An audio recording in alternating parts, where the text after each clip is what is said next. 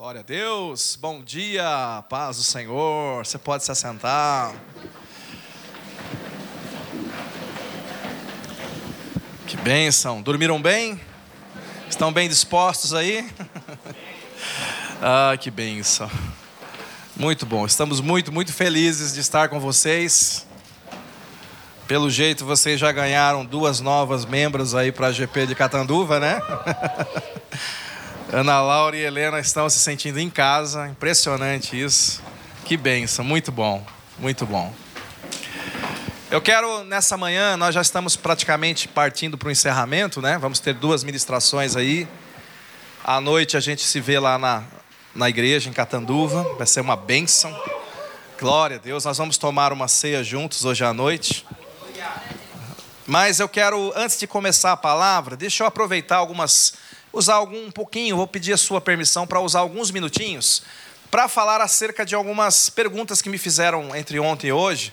E eu acho muito legal isso. Quando alguém vem me trazer pergunta, eu sou o primeiro que eu sou muito curioso, é muito perguntador. Eu entendo que quem pergunta hoje ensina amanhã. Amém? Amém? Então, quando ah, você pergunta e, e, e você tem sede de aprender, o Senhor te ensina e depois você vai ensinar isso para outras pessoas. Muito do que eu tenho é, compartilhado com você aqui desde ontem, minha oração é para que o Espírito Santo te dê mais revelação sobre esse assunto, amplie muito mais isso no seu coração, na sua vida, e que você possa transmitir isso para outras pessoas também com a graça do Senhor. Amém? E eu sei que a dúvida de um pode ser a dúvida de outros também, não é verdade? Então eu queria só mencionar algumas coisas que eu que eu andei conversando aí de ontem para hoje, né? Uma delas, uma dúvida muito, muito legal, né? Alguém perguntou assim para mim, pastor, se Jesus está aguardando que todos ouçam a mensagem para então depois poder voltar, ou seja, se ele quer dar a chance para todos ouvirem a mensagem do Evangelho, então o que vai acontecer com aquelas pessoas que não tiveram a oportunidade de ouvir o Evangelho? Você sabe? Tem índios lá no meio daquela floresta que nunca ouviu falar e morreu sem ouvir falar. É, muitos dos nossos antepassados, meus escanchavôs, não sei quanto é que é lá para trás, né? Tataravô, escanchavô, ele, ele nunca ouviu ninguém falar de Jesus para ele. Né? Existem pessoas que infelizmente nasceram, viveram, morreram e ninguém falou de Jesus para essas pessoas, eles não tiveram uma oportunidade. E muitas vezes não tiveram uma oportunidade por causa da covardia da igreja, por causa da timidez da igreja, porque a igreja não fez o seu papel que deveria ser feito, não é? E é claro, queridos, nós entendemos que a salvação é em Cristo Jesus, amém? É em Cristo Jesus. Nós entendemos que depois da cruz, na parte da graça de Deus, da cruz, da morte de Jesus, para alguém ser salvo, essa pessoa tem que entender, confessar Jesus como seu Senhor e Salvador. Amém? No entanto, por favor, lembre-se disso, mesmo antes da cruz, nós temos um Antigo Testamento cheio de pessoas que nunca ouviram falar de Jesus, mas que estão com Deus, os justos que creram em Deus, ainda que não crescem exatamente como nós, ainda que não conhecessem a cruz, Abraão, Davi, Elias e tantos outros que nunca ouviram falar a mensagem da cruz, a mensagem de Jesus, mas eles creram que um dia Deus os salvaria. A Bíblia diz que eles foram salvos em esperança, eles foram salvos olhando para frente, crendo que um dia Deus daria uma provisão de salvação, e eles foram salvos também. E há um texto que eu quero deixar com você com relação a essa pergunta, né? Passei para alguns ontem. Romanos capítulo 2, abra lá. Romanos capítulo 2, versículo 14. Romanos 2, 14. Aleluia. Romanos capítulo 2, versículo 14. Glória a Deus. Diz assim a palavra de Deus: Quando, pois, os gentios, que não têm lei, procedem por natureza de conformidade com a lei, não tendo lei, servem eles de lei para si mesmos. Estes mostram a norma da lei gravada no seu coração, testemunhando-lhes também a consciência e os seus pensamentos, mutuamente acusando-os ou defendendo-os. O que, que o apóstolo Paulo está dizendo aqui? Ele fala de gentios, ele fala de pessoas que não receberam a palavra, pessoas que não foram evangelizadas. Essas pessoas que eu estou dizendo para você, E ele está dizendo: essas pessoas que, receber, que não receberam a palavra, apesar de elas nunca terem ouvido a palavra, Deus colocou sobre elas uma consciência de certo e errado, de bem e de mal. E essa consciência, ela funciona dentro do ser humano, quer acusando, quer defendendo. Então, agora, por que, que o apóstolo Paulo está dizendo isso nesse texto? A explicação está no verso seguinte, o verso 16. No dia em que Deus, por meio de Cristo Jesus, julgar os segredos dos homens de conformidade com o meu evangelho.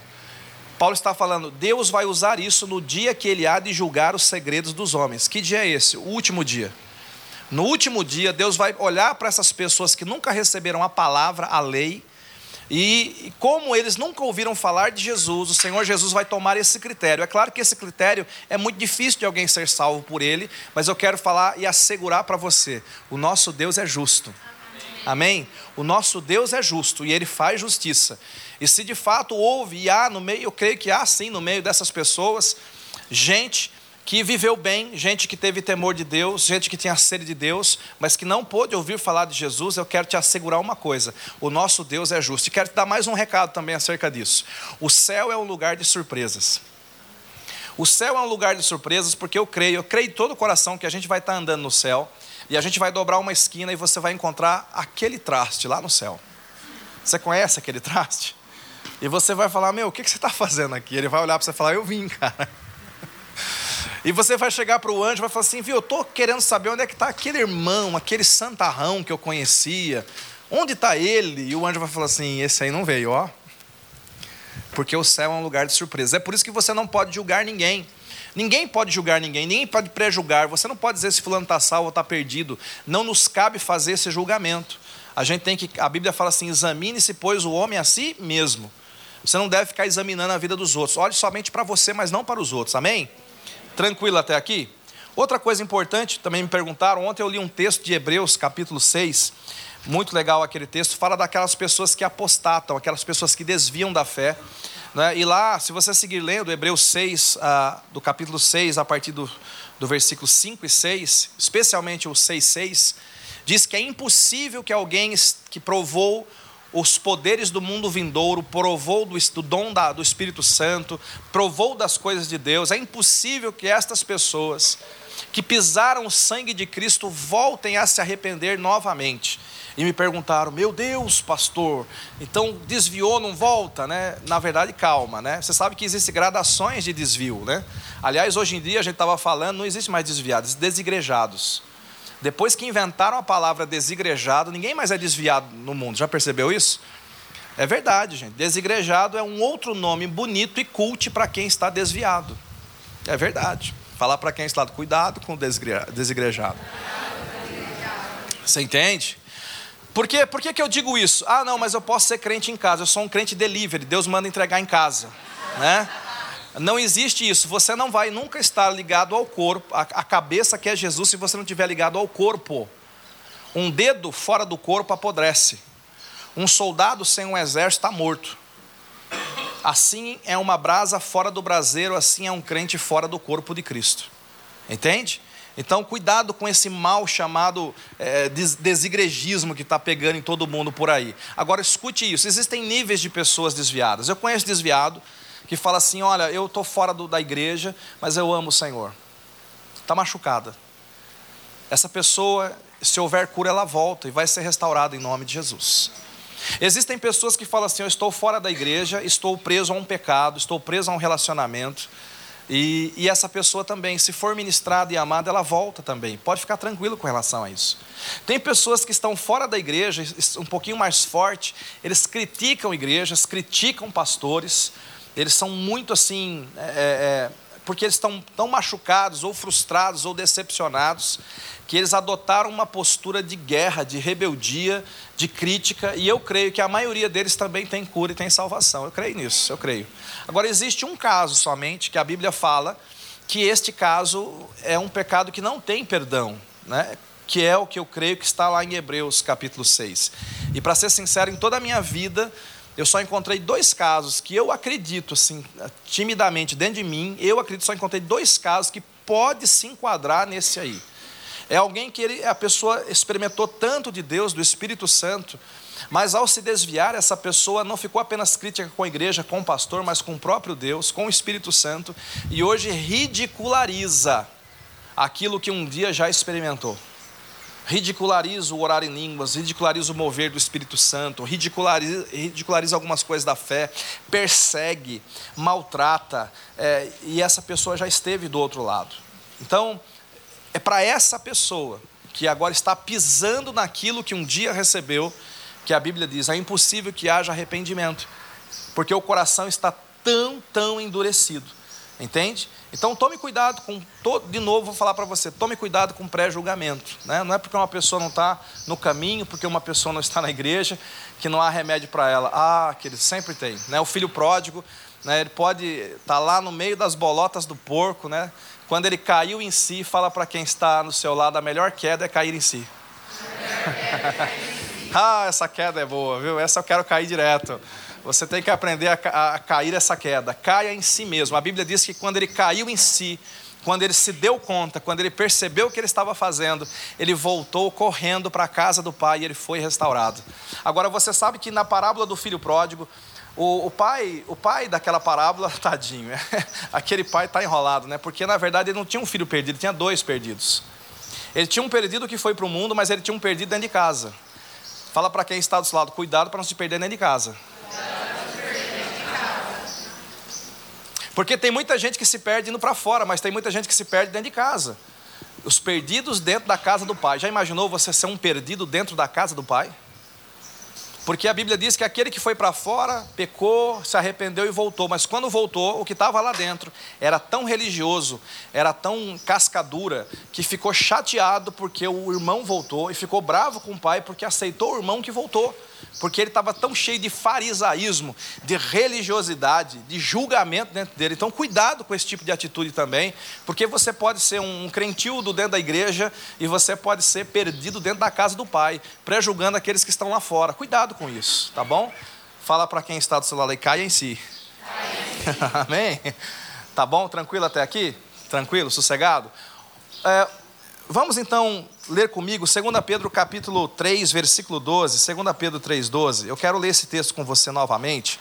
Eu sei que eu li ele ontem. E eu dei um outro foco. Olha, o tambor aqui está até dizendo amém aqui. Ó. 2 Pedro, capítulo 3, versículo 12. Esperando e apressando a vinda de Deus, por causa do qual os céus incendiados serão desfeitos e os elementos abrasados se derreterão. Eu quero ficar só nessa expressão, é, esperando e apressando, esperando e apressando. Fala para quem está do lado, esperando e apressando. É, quando a gente fala sobre a vinda de Cristo, sobre a volta do Senhor Jesus, eu quero, eu tenho desde ontem falado um pouco acerca disso, mas agora eu vou ser mais claro e mais explícito, tá? Quando o apóstolo Paulo escreveu aquela primeira carta aos Tessalonicenses, falando acerca do arrebatamento. Não sei se você conhece o contexto daquela carta, mas quando os irmãos da igreja de Tessalônica receberam aquela carta, eles entraram em pânico. Porque Paulo falava assim: o mesmo Deus descerá é, com som de alarido, trombeta tocando, voz do arcanjo, os mortos ressuscitarão, vocês vão subir, estaremos para sempre com o Senhor. O pessoal falou: Jesus amado, Pai querido, Jesus está voltando. E o cara chegava: eu quero pedir a conta do emprego, por quê? Porque eu vou esperar Jesus em casa. Né? Um mais esperto, oh, me dá 100 mil reais aí, que ano que vem eu te pago. Né? Aleluia. Ele não sabe, eu vou ser arrebatado. Entendeu? Então, deu um pânico na igreja. Vamos casar logo, eu preciso ser feliz antes, de, antes, de, antes da volta de Jesus. Gente vendia as casas, gente se, se livrava das coisas. Olha, fica com um cachorrinho, porque vai ficar um anticristo aí, e eu vou para o céu, cuida do meu cão. E fizeram aquela bagunça toda. Foi preciso que depois o apóstolo Paulo escrevesse a segunda carta de Tessalonicenses foi escrita para consertar a primeira. Porque os irmãos, eles estavam tão assim afoitos, deu tanto problema, que na segunda carta do capítulo 2 ele vai falar sobre isso. Fala, irmãos, calma, gente. Não, viu? Não vai ser exatamente agora, vai ter que vir muita coisa antes. Inclusive, ele fala lá na, em 2 Tessalonicenses capítulo 2, que antes da vinda do Senhor Jesus vai se manifestar o espírito do anticristo. E lógico que vai ter um homem, né, que a gente crê que vai se levantar com poder mundial, mas antes desse homem, e eu creio que já está acontecendo e provo para você, vai se instalar na terra um espírito de ódio contra tudo aquilo que se chama Cristo. Um espírito de anticristo. Quer fazer um teste? Vai para a sua rede social e coloca a seguinte frase: Amai-vos uns aos outros. Aí só que você assina assim: Mahatma Gandhi. Aí você vai assim receber um monte de curtida e comentário: legal, que lindo, profundo, elevado. Aí você passa um tempo, você coloca de novo: amai-vos uns aos outros. Assinado Confúcio, ou Maomé, ou qualquer outro aí, né? Ai, que legal, que coisa legal, que não sei o quê. Um monte de gente curte. Aí você coloca assim: amai-vos uns aos outros. Assinado Jesus Cristo. Aí você vai ter sempre um que vai colocar assim: fanático, crentelho. Sim ou não? Sabe por quê? Porque existe hoje instalado na terra um espírito de anticristianismo. Se fala que é de Cristo, o pessoal já coloca um pé atrás. Né, eu, uma vez eu estava fazendo, estava na faculdade, criaram dentro da faculdade um grupo de meditação transcendental. E aí vieram me chamar, né? Alguém chegou para, oh, você tem que participar do grupo de meditação é, baseado na meditação hindu e não sei o quê e tal. Aí alguém falou: não, ele é crente, ele não medita. Eu falei: pelo contrário, eu medito bastante. É mesmo? Opa, inclusive eu ensino meditação também. Você ensina? Opa, sou professor de meditação, cara. Mas como assim? Que a diferença entre a meditação ocidental, cristã, bíblica, e a meditação oriental, hindu, é que lá eles meditam para esvaziar a mente. Não é isso mesmo? É isso aí, isso aí. Você fica zen, você esvazia a mente. E a gente não. A gente medita para encher a nossa mente com a palavra de Deus. Aí o cara falou assim: é, mas qual que é a diferença prática? A diferença prática, eu falei para ele, é que mente vazia, o que, que é mesmo?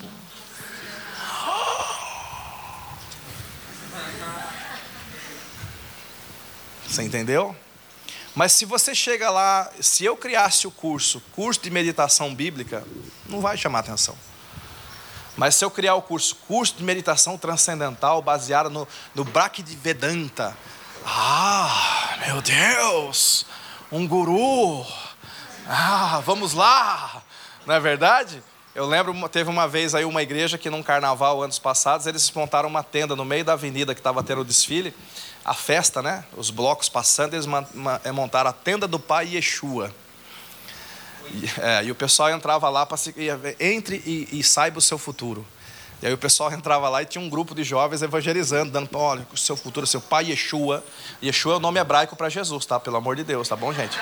Yeshua, o nome hebraico para Jesus. Vocês cantaram isso aqui, inclusive, né? Então, olha, Yeshua é, o, é quem morreu por você na cruz. Você quer ler o seu futuro? Então não está na sua mão, está na mão dele tem uma marca de cravo ali, o teu futuro está ali, começou a evangelizar. Agora, vocês acham que se você tivesse montado assim a tenda, assim, é, tenda de Jesus Cristo, vem aqui ouvir uma palavra, alguém entrar? Mas por que eles colocaram tenda do Pai Yeshua, entrou um monte de gente. Mas você sabe por que, que existe isso? Porque o mundo está sendo condicionado a odiar e abominar tudo aquilo que se chama Cristo. Olha, olha como é que nós estamos. E isso é bíblico. Pastor, tem como reverter isso? Não tem, isso é bíblico. Nós vamos caminhar cada vez mais fortemente para isso. Os que são de Cristo serão perseguidos. É bíblico, é a palavra de Deus. Não dá para você reverter a marcha. Mas essa é a diferença entre o crente e o não crente. Quando o não crente ouve falar de guerras, rumores de guerras, terremotos, desgraça, eh, toda essa coisa que acontece lá, ele fica deprimido, chateado, entristecido.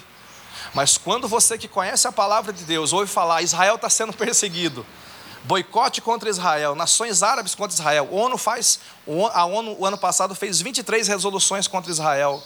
Nenhuma contra a Coreia do Norte, nenhuma contra os países que atentam aos direitos humanos. Quando você vê isso, você não se entristece. Você fala assim: glória a Deus, mais uma profecia se cumprindo. Jesus está às portas, aleluia. Essa é a diferença em quem tem Jesus e quem não tem, amém, queridos? Há uma diferença. Agora, qual tem que ser então a nossa postura no meio de tudo isso? Primeiro, aguardando Segundo, apressando. Eu aguardo. Enquanto eu aguardo, cresça. Não faça igual aos Tessalonicenses. Enquanto você aguarda, estude bastante. Enquanto você aguarda, planeje a sua vida. Você sabe quais são as, as, cinco principais decisões na vida de uma pessoa? Quem sabe? Qual é a decisão mais importante na vida de uma pessoa? A decisão mais importante na vida de uma pessoa é Jesus. Você já recebeu Jesus? Porque quando você chegar do outro lado da eternidade, Deus vai te perguntar: o que você fez com meu filho Jesus? Eu enviei Jesus para morrer por você na cruz do Calvário, o que você fez com ele? Receber Jesus como Senhor e Salvador é a decisão mais importante, porque ela vai determinar toda a sua eternidade. Você já recebeu Jesus? Qual a segunda decisão mais importante na vida de uma pessoa? Exatamente, com quem eu vou me casar? Aonde eu vou amarrar meu burro? Por que, que a, com quem eu vou me casar é a segunda decisão mais importante? Porque se Jesus vai definir a, a tua vida espiritual, o teu cônjuge vai definir, vai definir se os 80, 100 anos que você vai viver aqui nessa terra vão ser céu ou inferno. E nós não somos pessoas que, de fato, nós não acreditamos em amor à primeira vista. Eu acredito em amor à milionésima vista. Pastor, estou apaixonado. Olhei e já apaixonei. Olha, querido, lamento. Não acredito nisso. Paixão que vem fácil, vai fácil. Mas quando você tem um casal que está há tantos anos casados, conhecendo o defeito um do outro, começa a se olhar e ainda se ama, é nesse amor que eu acredito. Pastor, como é que eu faço para escolher bem? Né? Primeiro, seja um bom partido, antes de procurar um. Entendeu? Seja um bom partido antes de procurar um. Trabalhe, amadureça espiritualmente, é os três M's, né? Conhece os três M's? amadureça é, maturidade espiritual, maturidade financeira e maturidade emocional. Se não tiver esses três M's, descarta, espera mais um pouco, tá bom? Não, não, não, não pega criança para criar em casa como se fosse cônjuge. Porque a Bíblia fala assim: deixará, portanto, o homem, seu pai e sua mãe, e se casará com a sua mulher. A Bíblia não diz assim: deixará, portanto, um menino, um garoto, um moleque, seu pai e sua mãe, e se casará com uma menina birrenta, mimada. Isso vai dar problema. Então, torne-se um homem, procure uma mulher. Torne-se uma mulher e procure um homem. Essa é a segunda decisão mais importante. Tá ligado aí? Amém? Glória a Jesus. Aleluia. Qual a terceira decisão mais importante na nossa vida? E aí, qual a terceira decisão mais importante? Hã? Carreira é muito importante. Eu acredito, alguns colocam a carreira como terceira, e se vamos pensar que fosse a terceira, eu vou dizer que na minha, na minha opinião não é, mas, mas vamos pensar. O que eu vou ser quando crescer? Pergunta para quem está do seu lado, o que você vai ser quando crescer? pastor, eu já estou grande, pastor, já cheguei em 1,80m, né? Mas tem gente que. Você sabe que tem gente que cresce biologicamente, mas não cresce emocionalmente. Você sabia que envelhecer não é amadurecer? Tem gente que envelhece, mas não amadurece, sabia disso? Sabia que é diferente maturidade espiritual de maturidade emocional? Tem gente que envelhece, mas não amadurece. Ah, você pode ter uma idade biológica, mas você tem uma outra idade espiritual e você tem uma outra idade emocional. Tem pessoas que espiritualmente são gigantes, conhecem tudo de Bíblia, ora bastante, mas emocionalmente são anões. Eu conheço pastores que podem me ensinar muito de Bíblia, mas emocionalmente são anões, não sabem lidar com ninguém, né? É só nos cascos, é ferindo, é machucando, é, é fazendo coisas horríveis. Você fala, meu Deus, como é que pode alguém espiritualmente ser tão grande e emocionalmente ser tão pequeno? Isso é bíblico, querido. Aliás, a Bíblia fala de um dia que Paulo, apóstolo Paulo, brigou com o apóstolo Barnabé. E a briga foi tão feia que um foi para cada lado. Eles eram gigantes espirituais, mas anões ainda emocionalmente. Paulo vai crescendo ao longo do seu chamado, ao longo do seu ministério. Responda aí, qual a sua idade biológica? Só no seu coração. Você sabe, né? Está lá no seu RG. Agora responda aí, qual a sua idade espiritual? Qual a sua maturidade espiritual? E responda no seu coração, qual a sua idade emocional? Pastor, qual a diferença entre espiritual e emocional? Espiritual é como eu lido com Deus e com as coisas de Deus. O que eu sei, o que eu entendo, o que eu experimento. E emocional é a minha habilidade de lidar com as pessoas. Essa é a sua idade emocional. Então, carreira é importante? Claro que é. Onde, o que, que eu vou ser quando eu crescer? Né? Eu creio que Deus tem um plano para a tua vida, pra, individualmente para cada um. Eu sei que Deus tem. Deus quer que a igreja ocupe lugares, que a igreja ocupe espaços da sociedade. Deus quer te plantar em lugares grandes e altos. Você tem que sonhar alto para isso. Sonhe realmente com uma boa profissão, ter um bom remuneramento. Eu, eu creio, remuneração, eu creio. Qual que é a minha definição de profissão? Vou passar para você. Isso não está na palavra, tá, gente? Mas eu estou sentindo de ministrar essas coisas. Amém? Amém? Não está. Eu vou, tô, tô seguindo. eu estou na banguela. Olha só. Qual que é a minha definição de profissão? Profissão é a desculpa que Deus usa para te sustentar na terra enquanto você faz a missão dele. Eu vou repetir para você anotar. minha definição de profissão. Profissão é a desculpa que Deus usa para te sustentar na terra.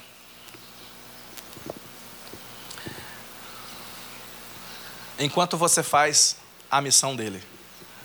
O que, é que eu creio, de fato? Eu creio que de fato Deus vai pegar você, Ele vai te usar na missão dele de muitas diferentes formas, mas eu creio que você pode combinar aí com o Espírito Santo a profissão que você, você vai ter, de acordo com os teus dons naturais, e eu creio que você pode escolher esta profissão em Deus, e Deus vai te lançar nessa profissão. Tem pessoas que ficam muito bem, confortáveis com determinadas áreas de atuação, com determinada remuneração, e tem pessoas que ficam desconfortáveis naquilo, são confortáveis em outra. Está em aberto, mas eu quero que você aprenda a sonhar grande. Eu quero que você aprenda que a sua profissão é Deus te enviando para dentro, para o meio da sociedade, para você ser luz lá dentro. Amém? Deus vai te enviar para dentro de empresas, para dentro de repartições públicas, para o mercado. Deus vai te enviar para muitos lugares e ali é o seu campo missionário. Quando já estiver em Tupéva, levanta a mão. Quando você sai do, do nosso terreno de Tupéva, tem um outdoor bem grande escrito: Você está a poucos metros do seu campo missionário. Então nós cremos que é isso. Pisou para fora do terreno da igreja, já estou no meu campo missionário. Você vai trabalhar no seu campo missionário. Amém? Qual a, a decisão mais importante na nossa vida, gente? Jesus, qual a segunda mais importante? Casamento. Qual a terceira que eu falei agora? Profissão, carreira, né? Qual a quarta? Qual seria então a quarta decisão mais importante na nossa vida? Que igreja eu vou participar? Que igreja eu vou? Isso, essa decisão é muito importante. Que igreja eu vou congregar? Sabe por que, que isso é importante? Porque a planta vai ser tão grande quanto o vaso. Sabe por que isso é importante? Porque se você pegar um filhote de tubarão e colocar num, num, tanque pequeno, ele vai crescer poucos centímetros. Mas se você colocar no oceano, ele vai crescer e vai se tornar muito, muito, muito grande. O lugar onde você é alimentado espiritualmente, o lugar onde você recebe proteção espiritual, a congregação local onde você congrega, vai fazer toda a diferença na sua vida. Eu sou, meus pais se converteram no Brasil para Cristo, uma boa igreja, mas quando a Cristo Salva nasceu do lado da minha casa, e fundada por pessoas, todos amigos dos meus pais, começaram lá em Tupéva, lá em Jundiaí, na verdade.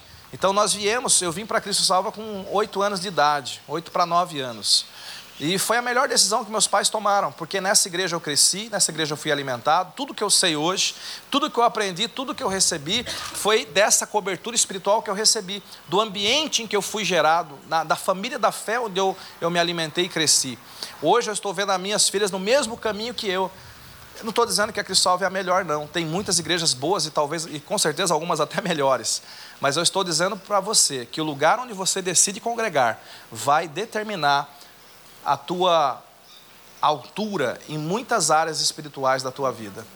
Entende? Você, você tem que compreender isso porque isso é uma decisão muito importante. E por último, quinta e última decisão mais importante na vida de alguém é onde você vai morar. Qual o lugar que você vai morar? Não estou falando de casa e apartamento. Eu estou falando de cidade, eu estou falando de local. Eu quero que você entenda que toda missão é geográfica e Deus tem uma missão geográfica para você. Deus tem uma geografia para a tua vida.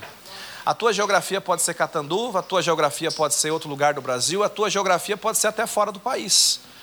Você tem que entender onde que é a tua geografia você tem que se preparar para ela. Uma vez um jovem chegou para mim e falou: Pastor, eu quero ser missionário nas nações. E eu disse para ele: Você já se matriculou no curso de inglês? E ele ficou assim: Hã? Eu falei, é, você vai, vai pregar em línguas? Porque se alguém pensa em ir para as nações, mas não está se preparando para isso, lamento. Há uma diferença entre sonho e fantasia. Sonho você trabalha por ele, fantasia você fica só fantasiando. Pergunta para quem está do seu lado: está sonhando? Fala para ele agora, acorde e trabalhe. Amém? Porque tem gente que vive sonhando, sonhando e sonhando, mas sabe qual é o primeiro passo para você conquistar o seu sonho? Acordar e trabalhar. Esse é o primeiro passo. Acorde e trabalhe, acorde e estude, acorde e pague o preço, acorde e faça alguma coisa por isso. Por que, que eu estou falando tudo isso? Porque a Bíblia fala aguardando e apressando. Primeiro você aguarda, mas como você aguarda? Não faça igual aos Tessalonicenses. Não abandone os teus sonhos, teu futuro, tua vida. Não, não, não, não, não. Você tem que viver como se Jesus não fosse voltar. Esse aspecto, assim. Trabalhe duro, estude duro, conquiste, forme uma família, tenha filhos, sirva, tenha grandes sonhos, nesse aspecto, viva como se Jesus não fosse voltar. Ao mesmo tempo, viva como se ele fosse voltar hoje à noite. Você vai trabalhar a santidade, você vai trabalhar tantas coisas. Você vai se preparar como se ele fosse voltar hoje à noite. Vocês estão entendendo o que eu estou dizendo? Nós acabamos de cantar um cântico, puxa, como falou forte esse cântico no meu coração, não conhecia, né? a manifestação dos filhos de Deus. Que tremendo. Por que, que falou forte? Porque esse é um tema que eu amo. Amo. E eu creio que está muito ligado ao que eu quero falar com você rapidamente nessa manhã. Aleluia. Abra sua Bíblia, por favor, em 1 João, capítulo 4, versículo 7. 1 João, capítulo 4, versículo 7.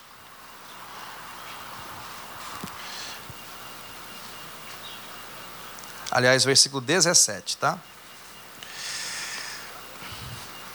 Nisto é em nós aperfeiçoado o amor, para que no dia do juízo mantenhamos confiança, pois, segundo Ele é, também nós somos nesse mundo.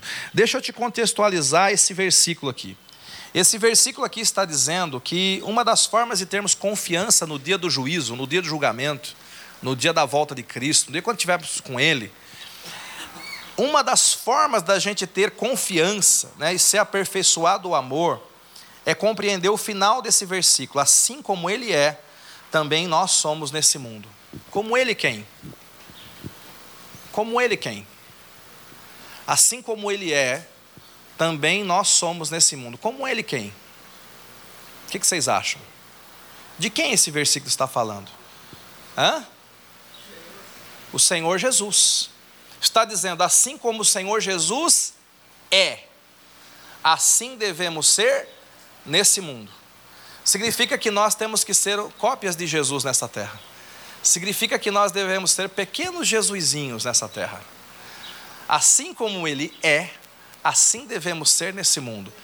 Quando isso é uma chave de leitura bíblica para você buscar, você ter muita revelação da palavra. Toda vez que a gente lê os evangelhos, vamos pensar assim, todo mundo comigo, eu prego muito dessa forma também, não é errado não. Quando você vê Jesus curando uma pessoa, libertando uma pessoa, a gente fala assim, a gente se identifica com quem? Com Jesus ou com a pessoa curada? Com a pessoa curada. Com Jesus ou com a pessoa liberta? Com a pessoa liberta. A gente se identifica com Jesus ou com a pessoa oprimida? Com o oprimido. Mas aqui está dizendo que você tem que começar agora a se identificar com quem? Jesus. Diga assim: assim como Ele é, assim como ele é também somos nós, também somos nesse mundo. Se você fosse refazer os evangelhos hoje, lá no teu bairro, você é o Jesus da parábola, você é o Jesus da história, e os teus vizinhos são os oprimidos, os doentes e os enfermos. Porque assim como Ele é, nós somos nesse mundo. Você é chamado para reviver e reexperimentar os evangelhos. Só que agora você vai se colocar no lugar de Jesus. Sabe por quê? Você é Jesus na sua casa. Você é Jesus no seu bairro. Você é Jesus na sua escola. Você é Jesus na sua empresa. E as pessoas que estão ali ao seu redor são as pessoas que precisam de Jesus. E assim como Jesus é, nós somos nesse mundo. Fala para quem está do seu lado, você não me conhece. Fala para outra pessoa aí, você não sabe do que eu sou capaz.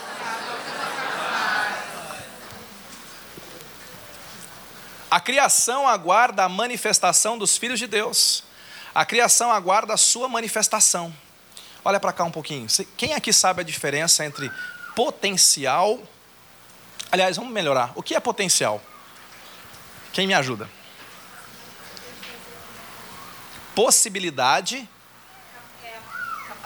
Capacidade. Capacidade de fazer alguma coisa. Tá bom, tá, tá, vamos melhorar um pouquinho isso, mas tá bom, é por aí. De fazer alguma coisa. O que, que é potencial? Potencial é capacidade não aproveitada. Potencial é poder não liberado. Potencial é possibilidade não vivida. Isso é potencial. E o que é fato? Fato é o que é. Agora olha para cá todo mundo. A sua vida hoje, nesse domingo de manhã, é um fato. Potencial é tudo aquilo que você não é ainda. Pensa no que você não é ainda. Ainda. O que você é é um fato. Pastor, eu sou quase nada. Isso é um fato. Mas a boa notícia é que o teu potencial é quase tudo. o que, que é o seu potencial? Tudo que você pode vir a ser. Tudo que você pode vir a ser. Tudo que Deus pode fazer através da tua vida, teu potencial. Como é que eu consigo enxergar o meu potencial? Porque muitas pessoas não conseguem enxergar o próprio potencial. Como é que eu enxergo o meu potencial? Através da fé. A fé, definição bíblica de fé. Fé é ver o o o potencial é invisível, o fato é visível. Fato eu vejo no espelho, potencial eu vejo pela fé. Por que, que eu estou falando sobre isso? Porque o seu maior inimigo é a sua visão, a sua vista, melhor dizendo, né? Seu maior inimigo é a sua vista. Seu maior inimigo é o seu espelho. Porque quando você acorda de manhã, você olha no espelho e você vê quem você é, mas você não consegue enxergar quem você pode ser. Estou indo muito rápido? Está dando para entender? Potencial é aquilo que você, como filho de Deus, vai manifestar no seu futuro. A criação aguarda ansiosamente a manifestação dos filhos de Deus. A criação aguarda você se tornar quem Deus criou você para ser. O que você é não impressiona a Deus. O que você será, isso impressiona o Senhor. Eu vou, eu vou mexer com você hoje, hein?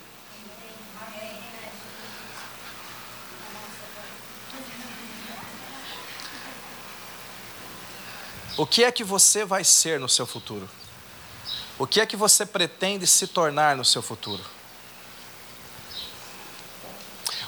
Por que, que eu estou falando isso à luz da volta de Cristo? Porque tem muitas coisas que você não vai poder ser depois que Jesus voltar. Tem muitas coisas que você não vai fazer no céu. No céu eu não vou curar ninguém, não vou libertar ninguém, porque não vai ter doença, enfermidade ou opressão. No céu eu não vou pregar o evangelho.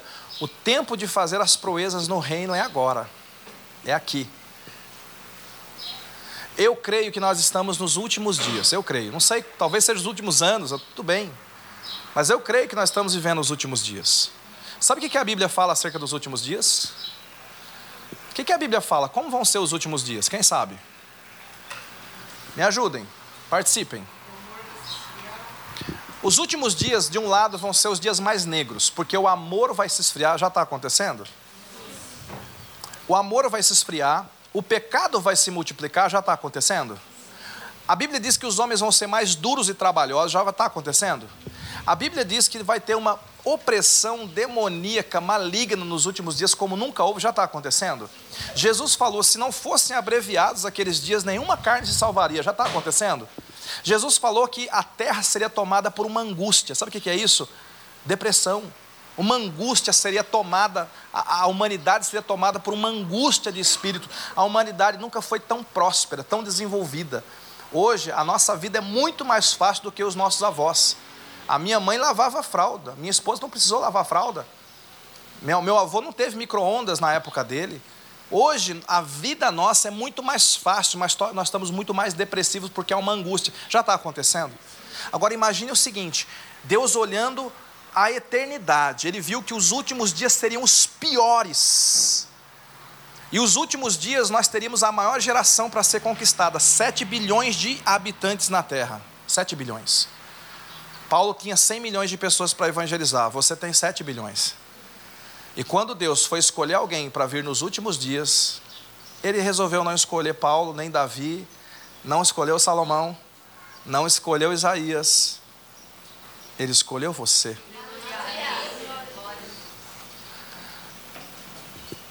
Por que, que ele escolheu você? Porque Deus é a única pessoa que consegue enxergar o potencial. Você enxerga o teu fato, Deus enxerga o teu potencial. A Bíblia também fala que nos últimos dias haveria a maior manifestação do Espírito Santo, um derramar sobrenatural. Eu creio que esse derramar está e vai acontecer e crescer mais ainda. A Bíblia diz que nos últimos dias haveria a maior colheita de almas da história. Eu estou crendo que vai acontecer, queridos.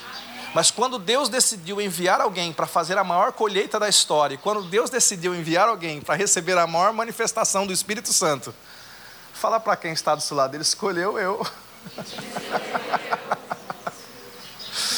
Aleluia, aleluia, aleluia.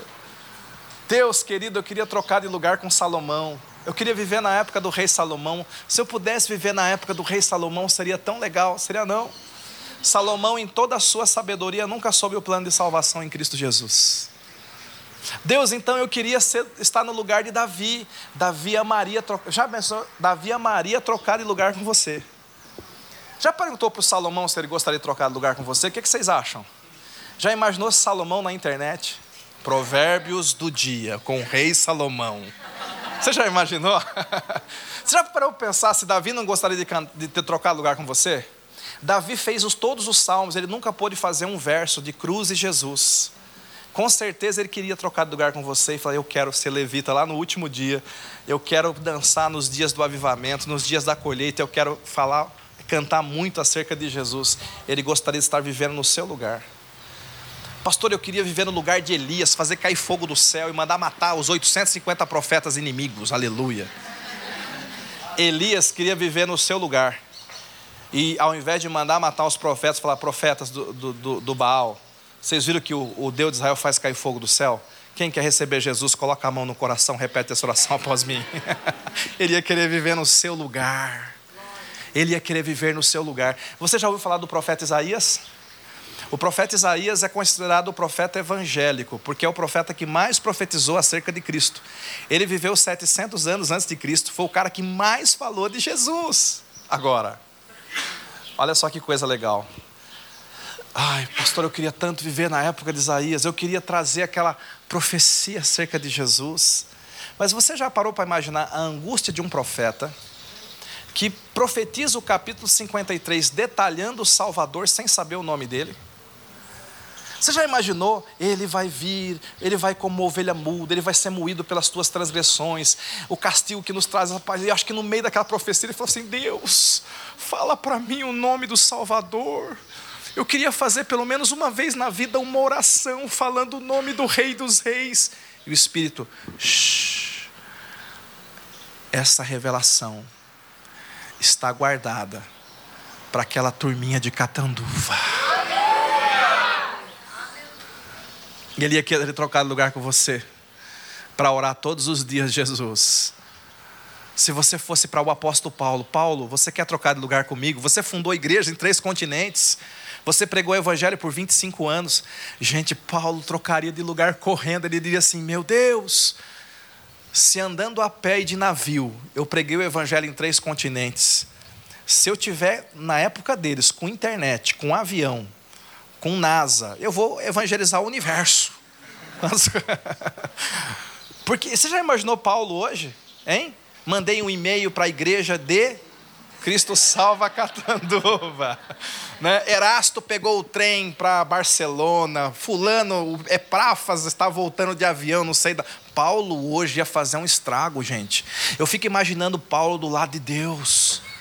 Eu fico imaginando Paulo assim: Deus, eles têm tanta coisa na mão, eles não fazem nada. Meu Deus, deixa eu ficar cinco minutinhos no lugar deles, Senhor, que o Senhor vai ver o que eu faço. Você já imaginou Paulo hoje? Você acha que Paulo estaria acovardado nas redes sociais?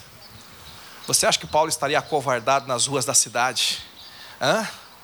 Se, ah, se Paulo pudesse trocar de lugar. Mas sabe o que Deus fala para um Paulo assim? Deus fala, Paulo, você foi um cara muito bom mas agora é a vez deles. Mas, Senhor, eu estou olhando para eles, não parece. É porque você está vendo o fato, mas eu estou olhando o potencial. E eu sei o que eles serão. Fala para quem está do seu lado, você não me conhece. Fala para outra pessoa e você não sabe do que eu sou capaz. aleluia, aleluia. Aleluia! O que você é capaz? Imagine o seguinte: nós estamos aqui num retirão e de repente senta um barbudo do seu lado. E aí você lembra que quando você estava vindo para cá, você viu um cartaz igual aqueles do Velho Oeste, com a fotografia do barbudo, escrito assim: procura-se assassino. O que você faria olhando para ele? O que você faria? Dani! Psiu, ei! É ele! Ou você levantaria assim, né? O que você faria se você estivesse do lado de um assassino? Você ficaria com medo. Você denunciaria. Você fica pensando que aquele assassino pode te matar. Deus encontrou um assassino no deserto chamado Moisés. Deus olhou para o assassino E Deus disse: Libertador de Israel. Deus disse: Autor de Gênesis, Êxodo, Números, Deuteronômio, Levítico. Você não é assassino. Assassino é o fato. Teu potencial é escritor. Teu potencial é libertador. Teu potencial é juiz. Deus olhou para um assassino e disse: Cara, você não sabe ainda, mas você vai ver a minha glória. Você está olhando para o teu fato ou para o teu potencial? Está anotando? Escreve a palavra oni. Oni é O-N-I. Uma palavra grega. Oni quer dizer todo. Todo. Oni quer dizer todo. O que quer dizer todo, pastor? Tudo. Em grego quer dizer tudo. Tudo, tudo, tudo, todo, tudo, tudo, tudo, todo. Oni.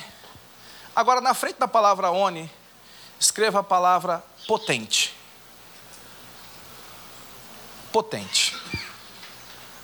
Essa é a descrição de Deus. Deus, ele é o quê? Onipotente. Sabe por quê? Deus pode tudo. O que significa que Deus é onipotente? Isso é muito legal. O fato que Deus é todo poderoso, Deus ele, ele é tudo.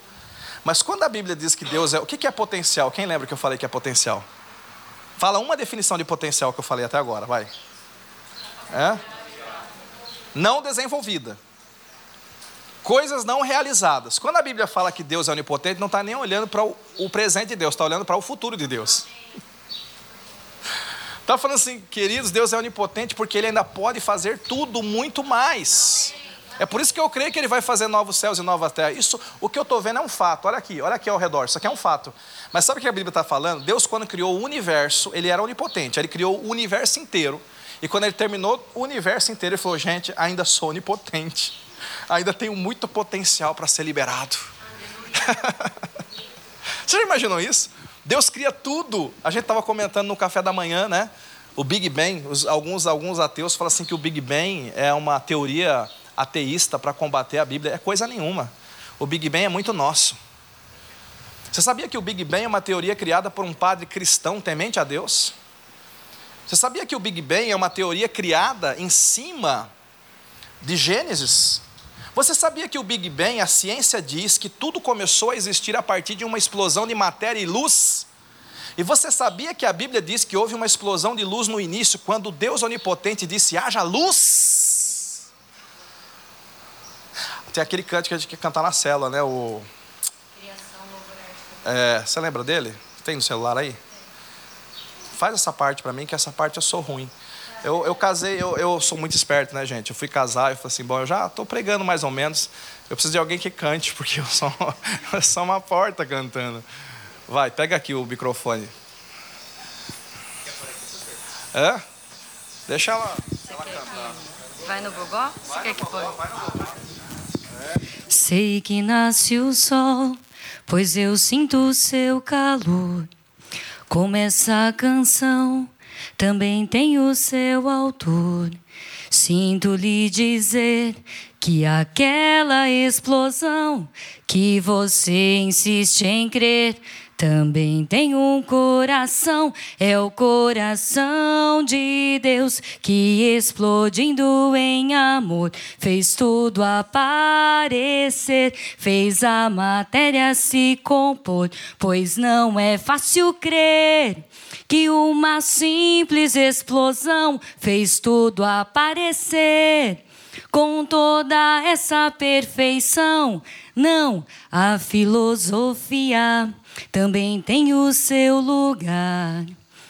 Mas sem ironia, pare um pouco para pensar como é possível conceber a criação sem criador, se até mesmo você foi concebido em amor, pois o acaso é, na minha humilde opinião, o apelido que Deus usa quando não quer assinar sua criação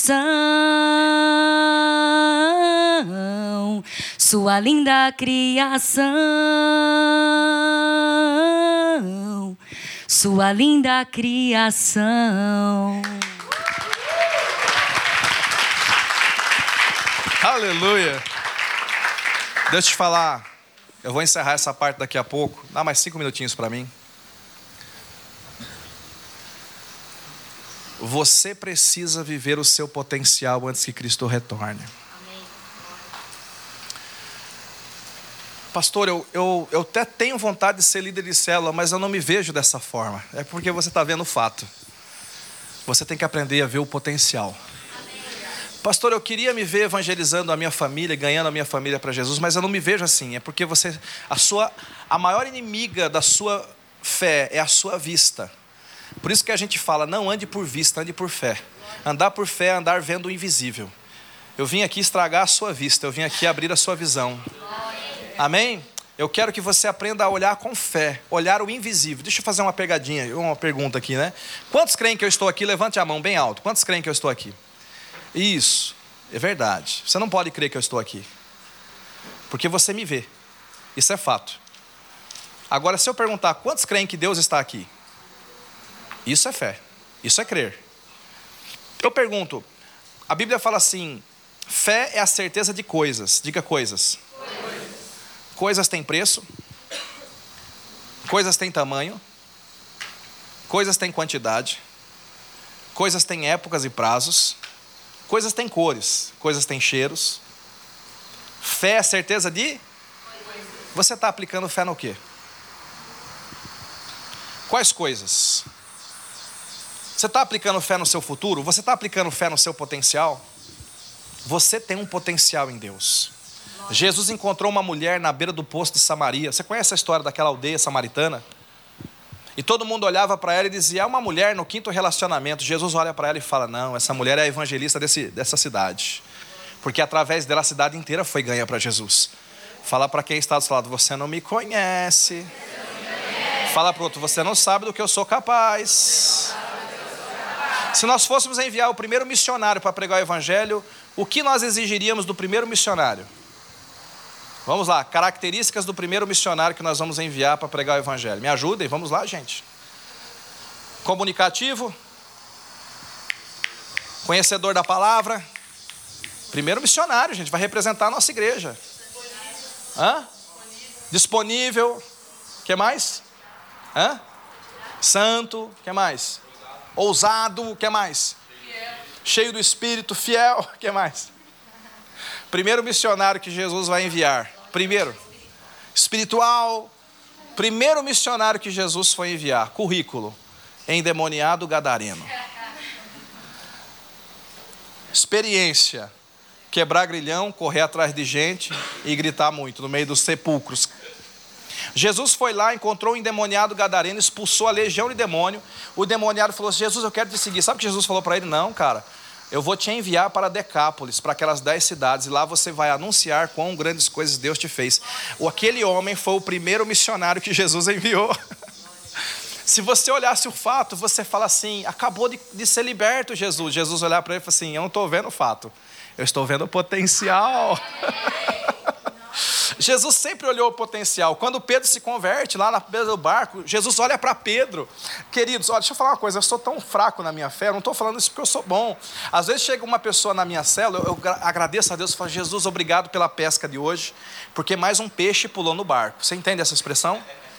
Só que no barco de Jesus, quando Pedro se converteu, Jesus não falou: Oi, peixe, tudo bem, peixe, ainda bem que você pulou no meu barco. Jesus ele olha tão à frente que Jesus olha para Pedro e fala assim: Você não é um peixe, você é um pescador de homens. Jesus não viu Pedro como um peixe pescado, Jesus viu o, Pedro como um futuro líder, um apóstolo poderoso que ia pregar o evangelho por todo lugar. Quando Jesus te olha nessa manhã, Jesus está olhando não quem você é, mas Jesus está olhando quem você será. Quem você será, o que você fará, quem é você aos olhos de Deus.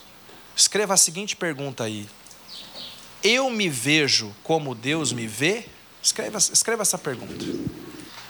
Eu me vejo como Deus me vê? Nós vamos sair para um intervalo agora, pode ser? Ah, tem meia hora, é onze e meia, né? Ah, glória a Deus.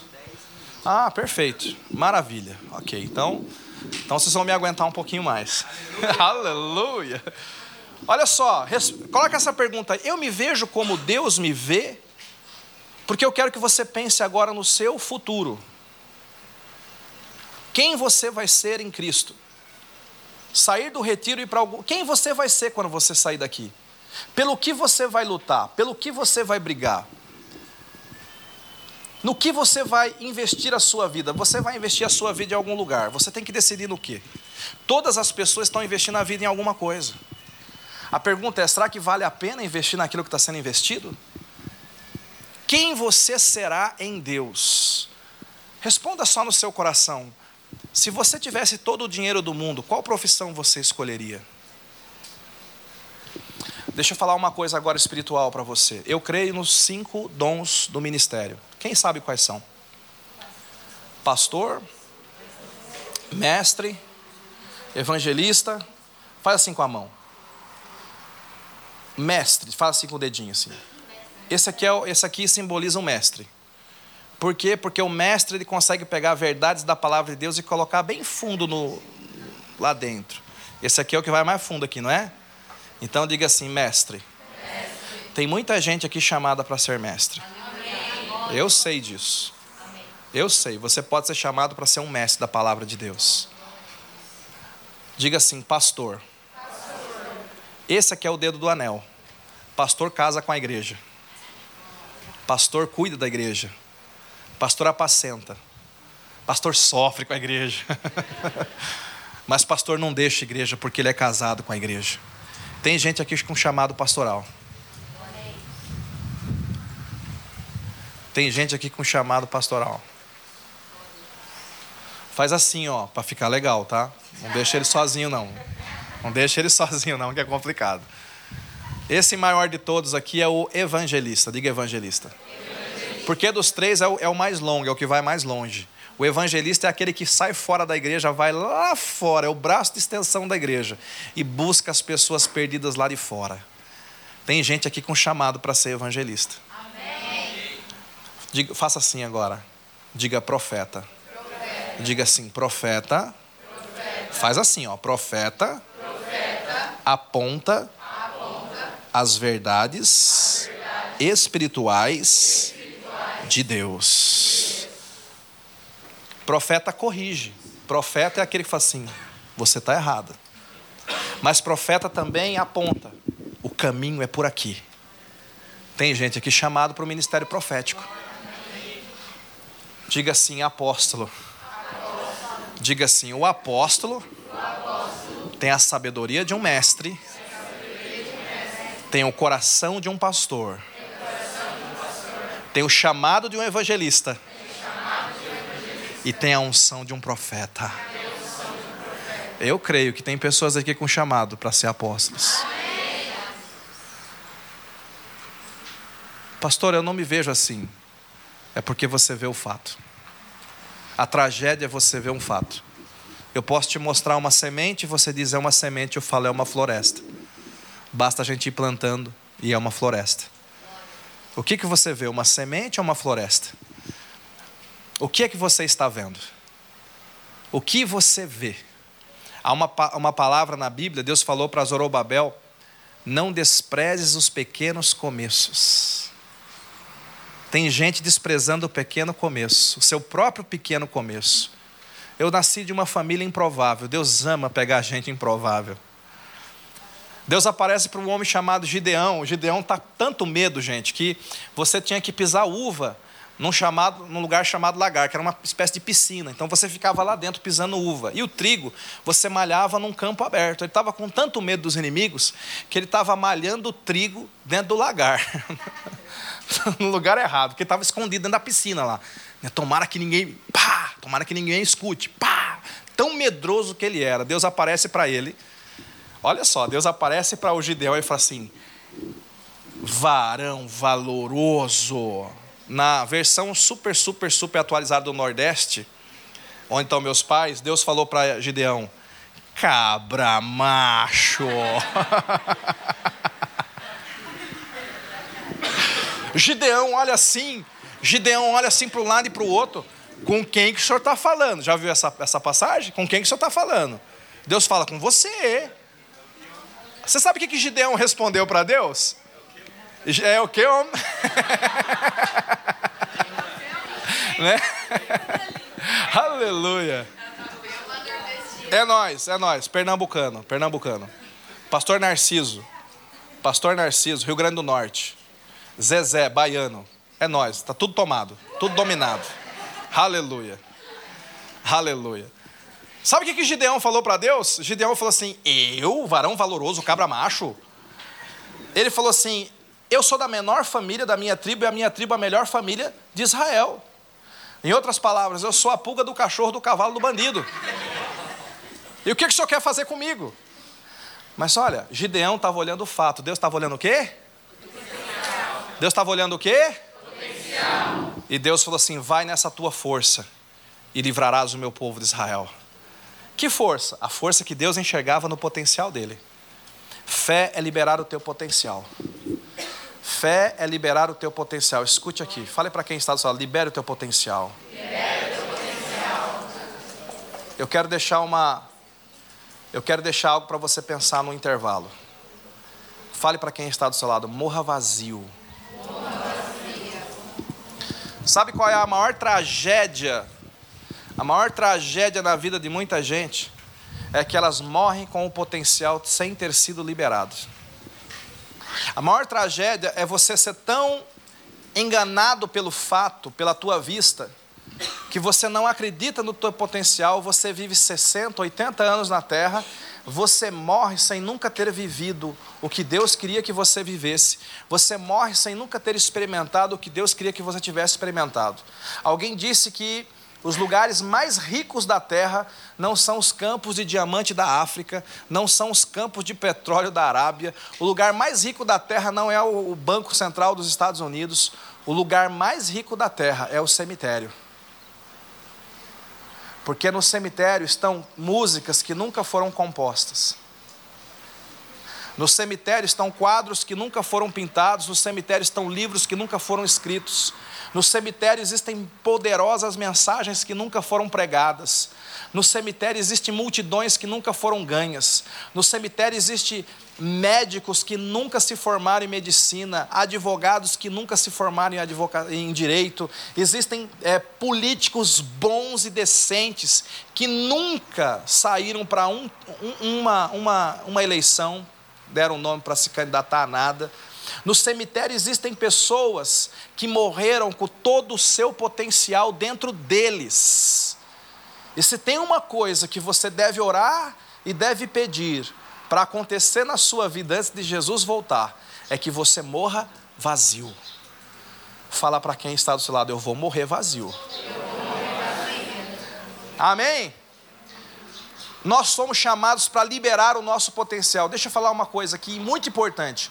Há aqui muitos líderes de célula, mas isso é um potencial, e eu estou dizendo para você: morra vazio. Decida tornar-se aquilo que Deus chamou para se tornar. Existe aqui pais e mães de multidões. Existe aqui gente que foi chamado para ganhar muitas pessoas para Jesus. Isso é um potencial, mas você é chamado para colocar isso para fora. Existe aqui gente que um dia vai me sentar e vai me ensinar a Bíblia. Eu creio nisso.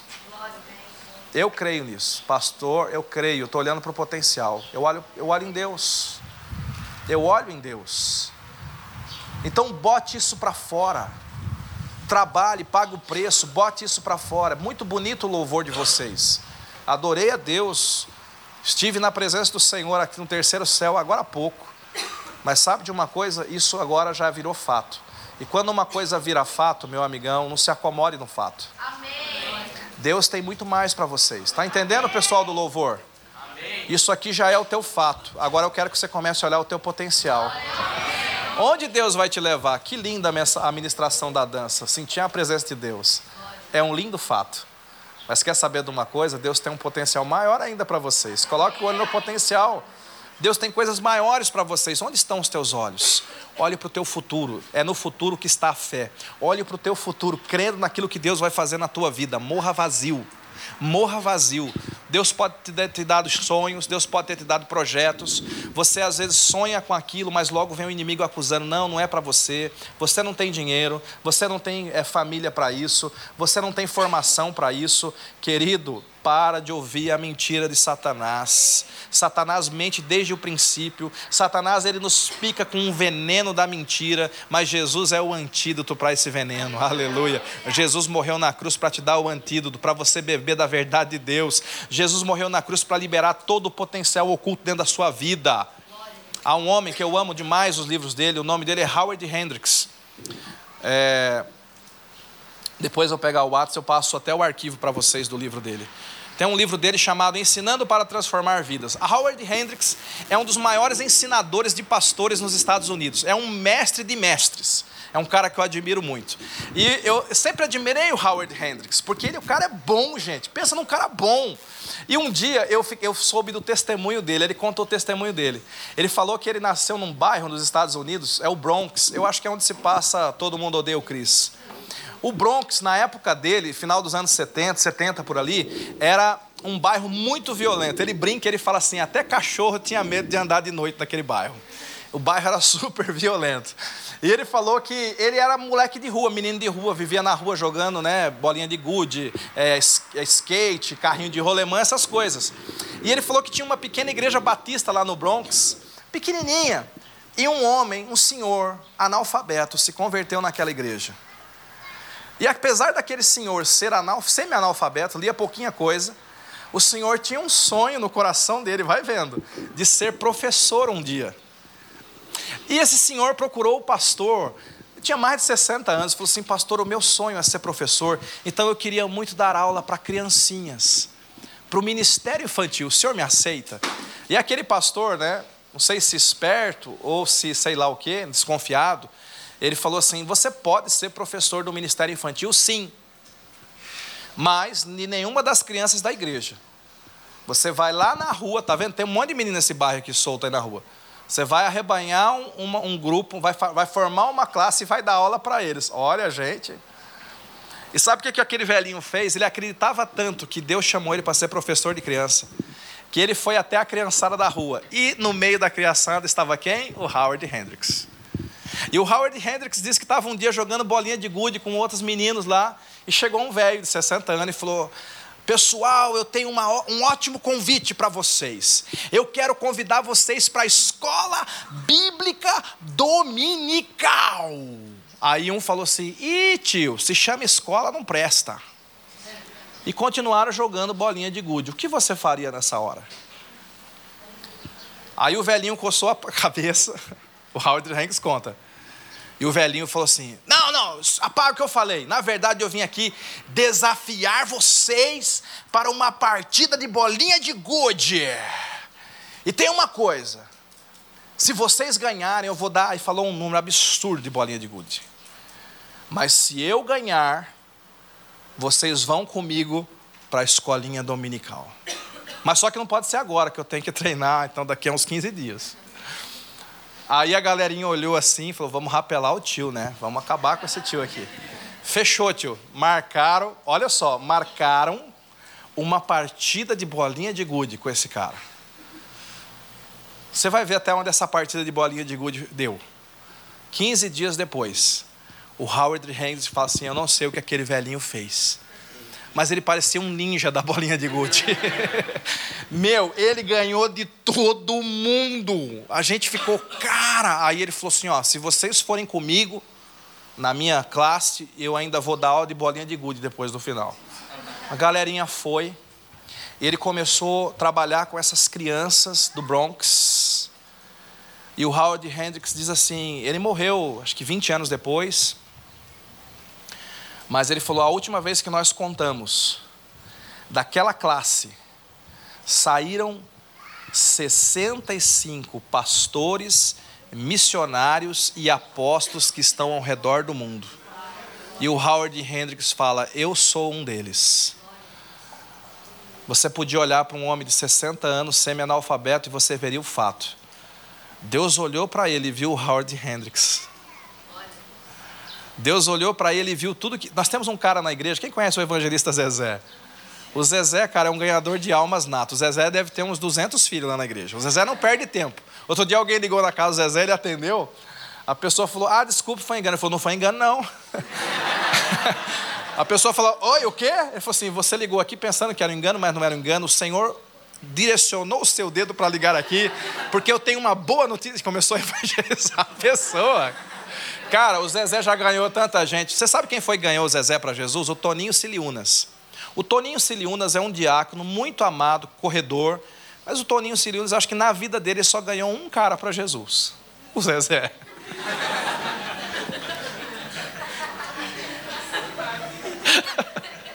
O Toninho Siliunas é um, é um cristão de um filho, mas milhares de netos.